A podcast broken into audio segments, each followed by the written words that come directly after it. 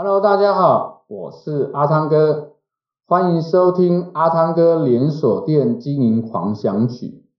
我们今天要跟大家分享的主题是关于门市盘损这个啊，应该要如何来计算盘损？那我们关于门市的盘损哦，大概呃计算方式蛮简单的，比如说呃我们在今天来盘点好了，好，那今天假设是五月一号，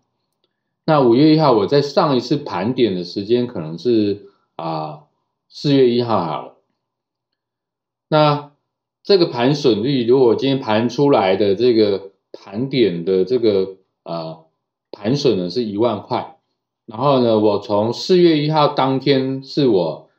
上一次盘点的日期，对不对？那到五月一号是今天我盘点日期，那我就算期间的业绩当分母，也就是说，从我四月一号开始起算，到我这一次盘点的前一天。也就是四月三十号这段期间是我的营收的这个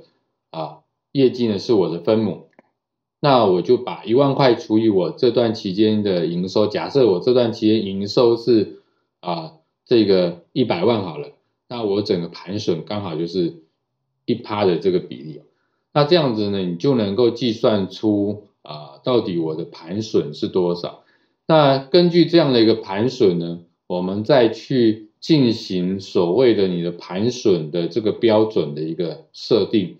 然后呢，呃，来去要求门市在盘损率要到达一定的水准了，才能够去合乎你的规定。那至于到底盘损率要到多少才是标准，那我应该如何来去进行这一块的这个呃考核呢？我们在后面的这个。阿汤哥188洞洞再来跟大家分享，所以大家只要记得你的盘损率就是你把当期的这个啊盘损金额除以你啊期间前后盘点期间的这个营收呢，就是你的盘损率的计算方式。这是今天阿汤哥跟大家分享的主题，我们下一个主题见，拜拜。